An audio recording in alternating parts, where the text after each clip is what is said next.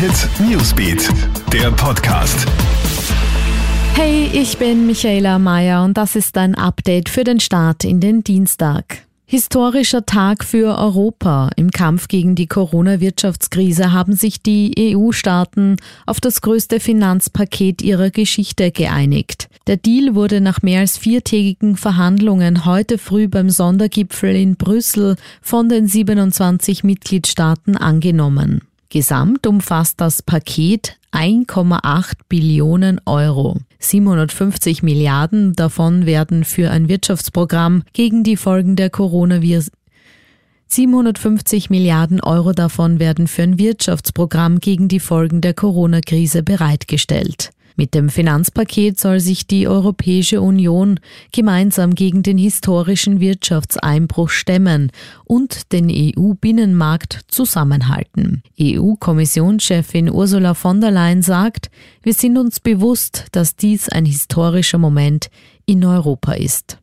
Heute startet der Prozess gegen den Attentäter von Halle. Der 28-jährige Stefan B. hatte vor gut neun Monaten versucht, die Synagoge in Halle im deutschen Bundesland Sachsen-Anhalt zu stürmen.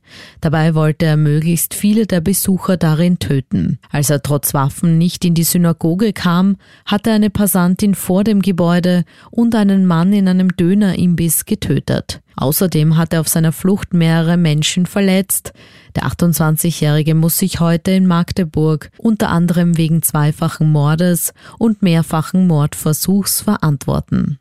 Und müssen wir wieder mit Schutzmaske einkaufen gehen? Heute wird die Regierung die Einzelheiten zur wohl nötigen Ausweitung der Maskenpflicht bekannt geben. Neben Öffis, Arztpraxen und Krankenhäusern dürfte die Maske wohl auch in Supermärkten und Geschäften wieder Pflicht werden möglicherweise auch in lokalen Ämtern und anderen Einrichtungen. Das mag vielen nicht gefallen, die Maske sei laut Experten aber bisher stark unterschätzt worden.